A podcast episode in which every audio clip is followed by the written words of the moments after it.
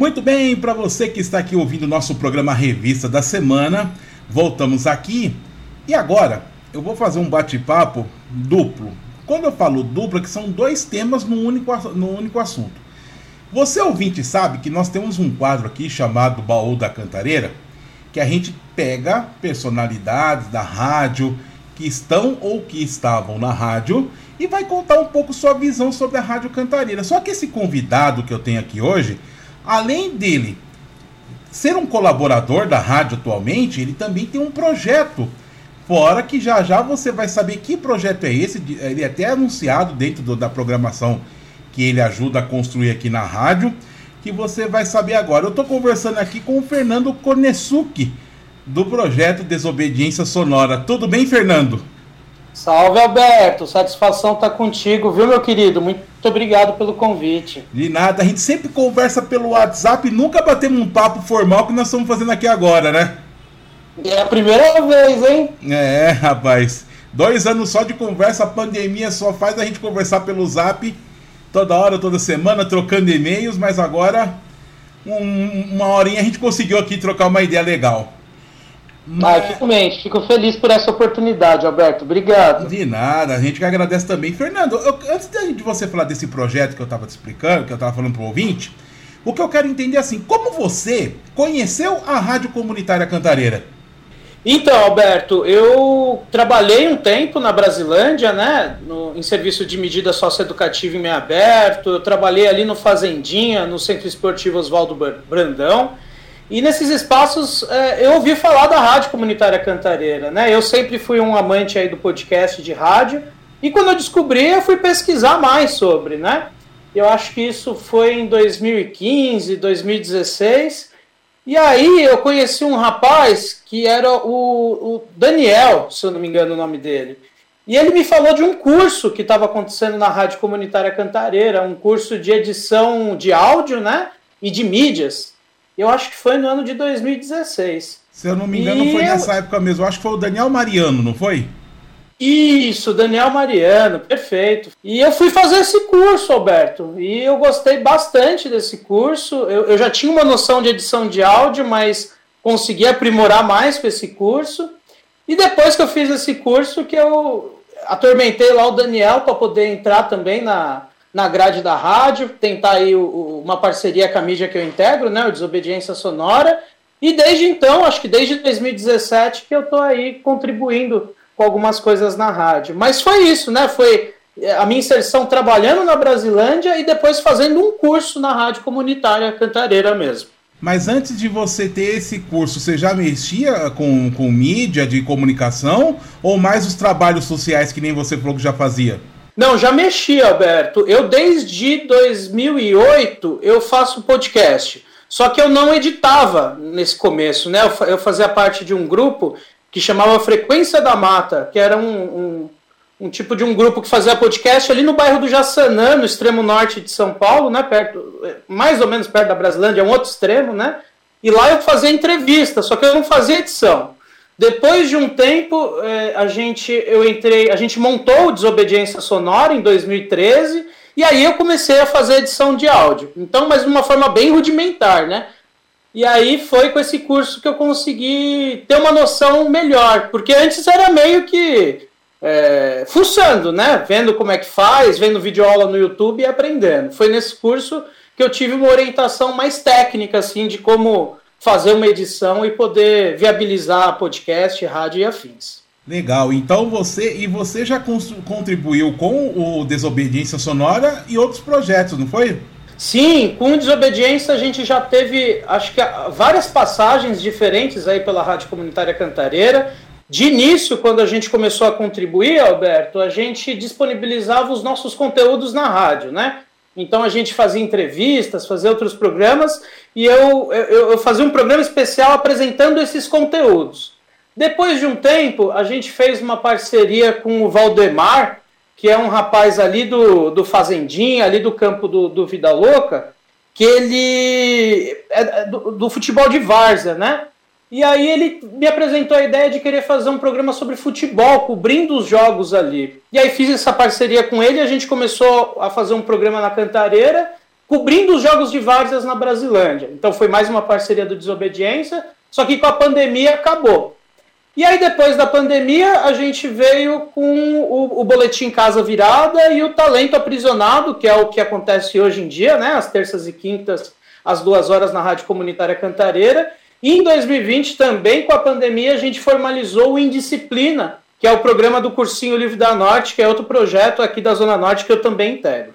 Antes de você falar do, do Cursinho Livre da Norte, que é o que a gente quer pegar bastante também sobre isso, me explica um pouquinho como que surgiu o Boletim Casa Virada.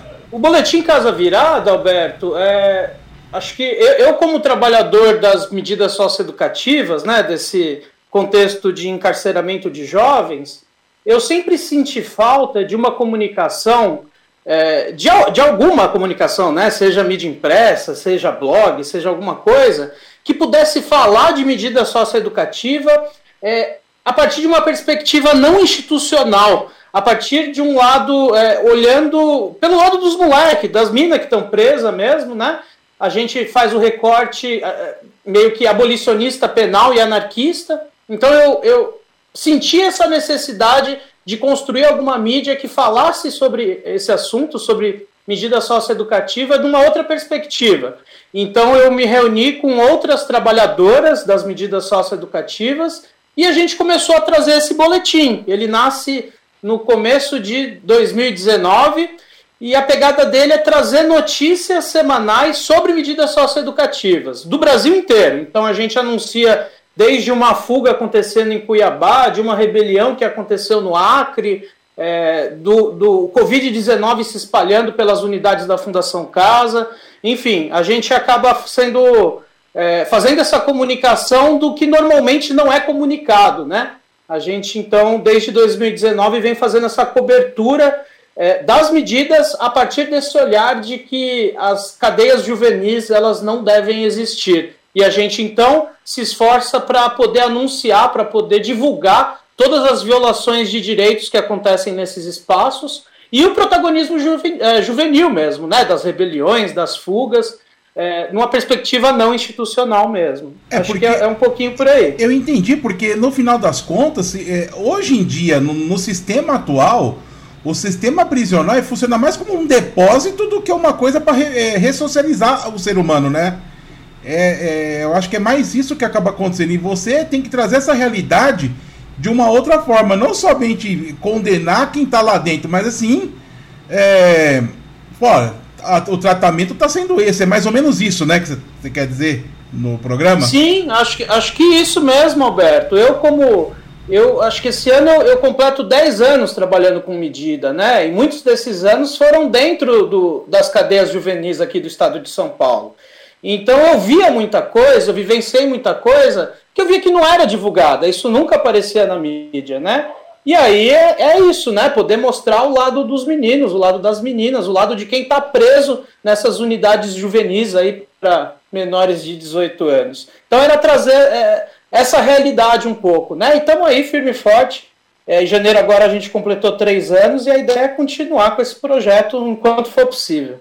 Muito bem, para você que está aqui ouvindo a nossa programação, este é o programa Revista da Semana e eu estou fazendo um bate-papo aqui com o Fernando Konesuki né, que é um colaborador aqui da Rádio Cantareira e está apresentando um pouco sobre a, a história que está passando, que ele passa pela Rádio Cantareira e dos projetos que ele ajuda de comunicação dentro aqui da nossa é, querida emissora.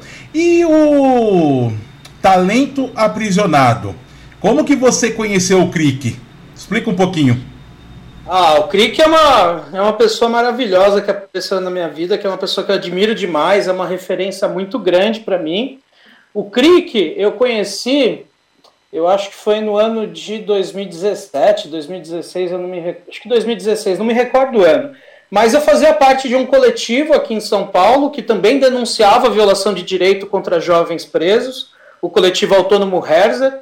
E teve um evento que a gente fez na zona leste da cidade de São Paulo, reunindo jovens que saíram do sistema do encarceramento de jovens, aqui das medidas socioeducativas, reunindo essa molecada para poder trocar ideia, para poder falar das suas experiências. E o CRIC foi nesse evento. E a partir de, desse momento que ele foi nesse evento, a gente começou uma amizade muito forte, fazendo muitos trabalhos diferentes, né? Ele, a gente no coletivo na época pudemos aí fazer algumas coisas bem interessantes, como organizar atos em São Paulo em memória ao massacre do Carandiru. É, a gente somou aí em, em, ações específicas, em denúncias, em atividades também no sistema prisional adulto. Então foi uma amizade aí de longo tempo que de repente a gente viu a oportunidade com a pandemia de transformar é, o, a memória do CRIC num podcast. E aí depois também pensando na viabilidade dela na Rádio Comunitária Cantareira. Então, o Crick é um cara que ele passou, se a gente for contar o tempo como criança, quando jovem, quando adulto, ele passou mais de 30 anos preso. E nesses 30 anos, pelo menos 20 anos foram dentro do Carandiru, aqui na Zona Norte, aqui na, na região de Santana. E, e, a gente pensou e falou, vamos, vamos fazer um podcast, né, Crick? Já que você é uma pessoa com idade, né, que não dá para ficar se expondo na rua diante do Covid, vamos fazer um podcast para poder levar sua mensagem, levar sua voz adiante. E a gente começou a fazer e deu muito certo. As pessoas, né, um programa que infelizmente ele já encerrou. A gente tem uma temporada, temos aí a previsão de tentar fazer uma outra em breve mas que as pessoas ainda escutam até hoje e trazem um retorno muito positivo, assim, né? O Crick consegue levar a gente para aquela atmosfera, sei lá, do Carandiru nos anos 90, assim, sabe? Então, é mais ou menos por aí, o talento aprisionado. E talento aprisionado porque o Crick construiu um espaço cultural dentro do Carandiru, que a ideia é que, é, de alguma forma, descobrisse os talentos aprisionados no Carandiru. Puxa, muito legal. Então, antes de eu partir para o próximo ponto, o Boletim Casa Virada e o Talento Aprisionado, ele vai ao ar aqui na Rádio Cantareira toda terça e quinta, sempre às 14 horas. Então dá para você, ouvinte, que ainda não pôde ter a oportunidade, de também ouvir. Mas se você não conseguir ouvir pela rádio, daqui a pouco o Fernando vai explicar como que você pode fazer para acessar ah, os programas já gravados. Mas vamos lá. Agora, vamos para o outro ponto, que é o programa em disciplina, que aí tem esse conjunto com os professores, né? Eu até falo brincando, você tem um corpo docente que acaba fazendo esse programa, né, Fernando? Foi, Alberto. E disciplina eu acho que é uma experiência muito legal, porque ele é um podcast barra programa de rádio na Rádio Comunitária Cantareira, em que cada semana um professor, uma professora diferente toca o programa. Então são pessoas em grande parte que nunca tiveram ali um envolvimento com rádio, com podcast e que têm se apropriado dessa ferramenta e conseguindo divulgar suas ideias desde então, né? O Indisciplina, acho que agora está quase chegando a, a, dois anos, surgiu também na pandemia em 2020. E, e, é isso, né? Então, cada semana uma temática diferente, com um professor, uma professora diferente, falando de muito assunto variado, né? A gente sei lá, fez desde memórias de trabalhadores do programa de Braços Abertos, a falar das cavernas em São Paulo, a falar sobre indígenas. Enfim, a gente pega todos os conteúdos aí, bate no identificador e saiu em disciplina. Muito legal. E o Indisciplina, que vai ao ar toda sexta às quatro da tarde ou no domingo, 10 horas da noite. E como que você tem esse projeto, que é o Cursinho Livre da Norte? Explica para nós como surgiu, há quanto tempo ele tem e o que, que ele faz, o que, que é, do que, que é o, a, o sentido do projeto. Claro, Alberto, explico sim para ti. É, o Cursinho Livre da Norte ele se insere numa onda de cursinhos livres que é, vem desde 2015 aqui em São Paulo. Esses cursinhos livres são cursinhos aí que têm o objetivo de poder fortalecer a, a rapaziada a entrar nas grandes faculdades, né? Fazer os vestibulares, passar nos vestibulares, mas que tem uma pegada no seu dia a dia muito da educação popular e da pedagogia libertária. O grande diferencial, e é por isso que se chama livre, é a apropriação da pedagogia libertária, que é poder trazer um ambiente mais horizontal possível em sala de aula, né? De não só é, passar, fixar, é, construir os conteúdos, mas de alguma forma dialogar com o aluno e o aluno para que esse processo seja o mais agradável possível, né, para todo mundo. Então a gente se insere nessa onda de cursinhos livres que vem desde 2015. Primeiro foi o cursinho livre da Lapa que surgiu, é, junto com a Casa Mafalda, junto com outros espaços. Depois veio o cursinho, cursinho livre da Sé, depois o cursinho livre da Sul, depois o cursinho livre da Leste, e em 2017 veio o cursinho livre da Norte. O cursinho livre da Norte ele nasce então uma reunião de professores e professoras anarquistas aqui da zona norte da cidade de São Paulo, e ele inicia seus trabalhos em 2017 ali no CCJ Ruth Cardoso, né, na, na Vila Nova Cachoeirinha. A gente mandava as aulas por lá. É, o primeiro ano foi um ano bem difícil, que a gente tinha aula de terça a sábado, então era terça sexta só as noites e sábado o dia inteiro. Então ficamos o primeiro ano no CCJ, depois a gente foi para uma MF do lado do CCJ, que é a MF Professor Gilberto Dupas. Fizemos uma parceria muito boa com a direção da escola, mandamos aulas por lá. E depois a gente ainda continuou um pouco no CCJ, a gente também mandou aula no CIEJA, a professora Rosemary Frasson, que aí já mais subindo aí para Brasilândia também. Enfim, é, 2020 a gente ia também continuar com aula em escola, mas com a pandemia a gente teve que, que recuar. Então, 2020 a gente ficou mais num ambiente de formação, discussão, e em 2021 a gente estabeleceu aí aulas virtuais, né? Então a gente tinha lives, aulas ao vivo pelo YouTube, é, envio de conteúdos e matérias para os alunos e as alunas. E agora, em 2022, a gente quer voltar efetivamente para as aulas presenciais. Estamos aí nessa fase de planejamento aí para ver como que a gente vai fazer. Mas é isso, o Cursinho Livre da Norte é um espaço que a gente objetiva colocar a rapaziada das quebradas, né, periféricas aí na, na, na faculdade ou na ETEC, né, então é, para os vestibulares que quiser, os vestibulares da vida em geral. Mas fora isso, fora como cursinho, né, fora esse objetivo de colocar o pessoal dentro das faculdades, dos cursos, a gente também tem o interesse em movimentar a Zona Norte de atividades, de discussões, de bate-papos. Então a gente também veio organizando isso antes da pandemia, muitas aulas abertas que a gente chamava. Então a gente promoveu discussão sobre diversos assuntos, né? Então, por exemplo, a gente fazia parcerias com os equipamentos da Zona Norte, parcerias com movimentos sociais e fazia grandes debates, rodas de conversa. Então, por exemplo, a gente ficou um tempo no Jaçanã. No Jaçanã, a gente conseguiu fazer um debate legal sobre a Cracolândia, com militantes do movimento A Craco Resiste. A gente convidou é, o coletivo Democracia Corintiana para poder trazer a história do Corinthians para a gente. A gente se articulou, por exemplo, com o MTST e a Casa de Cultura da Freguesia do Ó e o CAPES Infanto Juvenil da Brasilândia. Fizemos um grande debate. Enfim, um dos desses nossos objetivos é poder faz, é, fazer movimentar a Zona Norte de atividade, né? E antes da pandemia a gente seguiu firme e forte nesse compromisso. Com a pandemia, a gente aí teve que recuar nesse sentido de atividades, rodas de conversa, e aí fomos com tudo nesse sentido do, do Indisciplina, né? No podcast do programa aí na Rádio Comunitária Cantareira. Então, é, acho que é mais ou menos por aí, Alberto. Olha, quanta coisa boa! E tem quanto tempo já o cursinho livre? Quatro anos? É, ele nasceu em, em 2017. Esse aqui a gente completa cinco anos de cursinho livre. E para 2022, é, você falou que já está planejando, mas já tem a turma aberta ou ainda não? Ainda não, Alberto. Acho que a, a grande dificuldade para a gente nesse momento tem sido achar um lugar para conseguir ter as aulas, sabe? Porque a, a gente não tem nenhum caixa. É importante dizer, né? No Cursinho Livre da Norte, nenhum professor, ninguém que faz parte do Cursinho Livre da Norte recebe. Ninguém recebe um centavo. Como também nenhum aluno, nenhuma aluna paga absolutamente nada. Não existe absolutamente nenhuma taxa, nem nada. A, a, circulação de dinheiro não acontece. Mas antes da pandemia, a gente tinha até conseguido juntar um caixa vendendo camiseta e tudo, mas com a pandemia a gente doou todo o nosso caixa, todo o nosso dinheiro que a gente tinha para coletivos da Brasilândia que estavam aí fazendo máscara para o pessoal.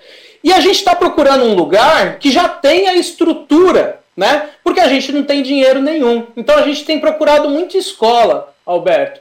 A gente teve aí uma possibilidade de, de, de ir ali para o Carumbé, mas o Carumbé acaba sendo longe para muita gente aqui também. E a gente tem dialogado com outros equipamentos da Norte, aqui mais. Eu, sou, eu resido aqui no Parque Peruche, né? A gente tem dialogado com outros equipamentos por aqui, pelo lado de Santana, E estamos enfrentando uma dificuldade para conseguir arranjar algum lugar que abra as portas para a gente. Porque a gente precisa de um lugar que tenha né, lousa, que tenha cadeira, acho que um banheiro e uma tomada, pelo menos, para a gente, sei lá, ligar um micro-ondas para o pessoal esquentar a marmita, sabe?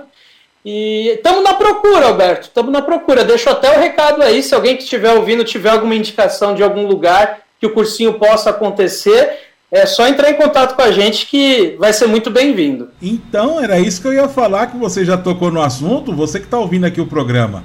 Conhece algum local, alguma associação, algum espaço que tenha essa, pelo menos essa estrutura mínima que ele falou, que pode fazer essa parceria? Pô, já pensou você que tem uma associação de bairro, poder colocar, claro, junto com a parceria, alguns estudantes juntos e tal. Oh, quantas pessoas já conseguiram? Você tem uma base de quantas pessoas já conseguiram entrar em cursinho técnico ou faculdade? Não tenho, Alberto. A gente fez esse levantamento no começo e depois a gente acabou meio que perdendo a mão desse, desse controle. O que eu consigo dizer é que, normalmente, essa experiência do Cursinho Livre da Norte, a gente sempre começa o ano letivo com grandes inscrições, né? Teve um momento até no nosso segundo ano que a gente tinha duas turmas com 30 pessoas cada no CCJ.